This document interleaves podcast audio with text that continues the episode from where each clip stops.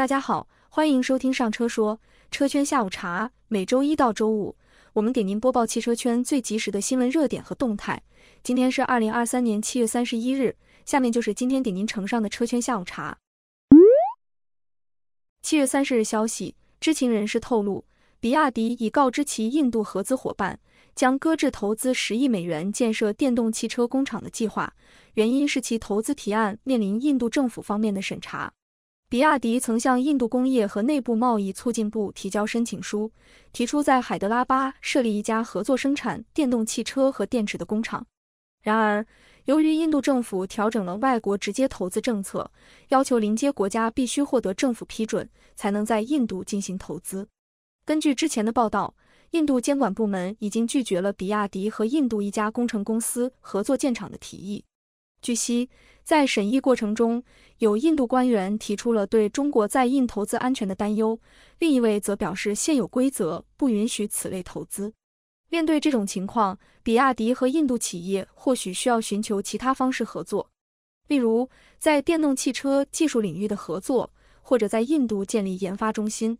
这些都是双方可以尝试的合作方式，以实现双方共同发展。在经历了一系列的收并购之后，美国汽车经销商集团 Lithia 取代长期排名第一的 AutoNation，成为美国最大的汽车经销商集团。据美国汽车新闻报道，二零二零年，美国利西亚汽车公司曾雄心勃勃地宣布其二零二五计划，即在二零二五年年底前实现五百亿美元的收入。过去数年内，Lithia 一直专注于收购计划，包括独立经销店和大型私人集团。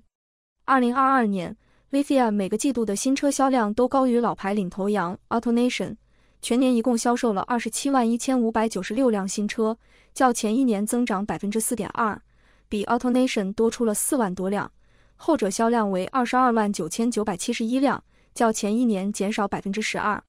此外，过去几年里，经销商之间的整合趋势，以及全球芯片短缺导致低供应量所带来的车辆历史性利润，都有助于推动 Lithia 销量增长。二零二一年，Lithia 推出了一个名为 Driveway 的在线汽车销售平台，与 Carvana 等线上经销商竞争。不过，尽管首次实现了对 AutoNation 的销售胜利，但在品牌建设和盈利能力方面，Lithia 仍有很多工作要做。七月三十日消息，今年毕业季，新能源汽车赛道备受应届生青睐。截至目前。二零二三年，比亚迪校招总人数达到三点一八万人，其中拥有硕士和博士学位的毕业生整体占比达百分之六十一点三，有百分之八十点八的人员将会投入到研发工作。三万多名应届生所学的专业覆盖机械类、电气类、电子信息类、自动化类、计算机类、力学类、交通运输类、化学类、材料类等五十个类别。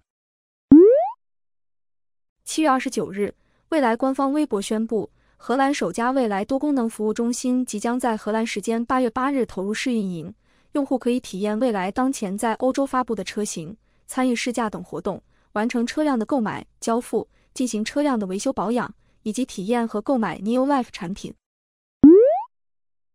七月二十九日，奥迪集团发布二零二三年上半年财务业绩。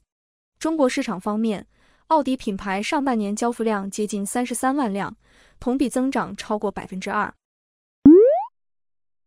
日前，海口市商务局公布了二零二三年海口市新能源汽车消费券发放细则。细则指出，二零二三年七月一日至九月三十日期间，针对在海口市内的内统汽车销售企业购买并在海口市完成登记上牌的新能源家用汽车。按照不同的发放标准，分别给予三千至六千元每辆的消费券。日前，美国联邦监管机构提议对轻型轿车和卡车实施更严格的燃油经济性标准，即到二零三二年，汽车制造商必须销售一部分平均油耗为每加仑五十八英里的轻型汽车和卡车高于二零二六年要求的每加仑四十九英里标准。该机构的提议并没有强制要求汽车制造商提供电动汽车，但有可能迫使汽车行业大幅增加电动汽车销量以遵守规定。七月三十日消息，今年上半年，韩国一亿韩元约合人民币五十六万元以上高价进口车销量为三点七二三九万辆，同比增长百分之九点三，创历年同期最高销量纪录。每十辆进口车中就有近三辆高价车。近日，三星 SDI 正在与多家汽车制造商就二零二七年量产全固态电池进行谈判。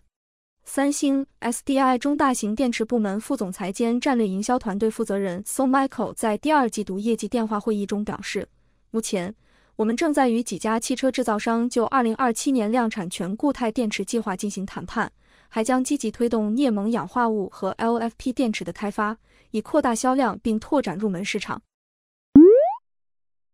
以上就是今天车圈下午茶的所有内容，欢迎大家在评论区留言互动。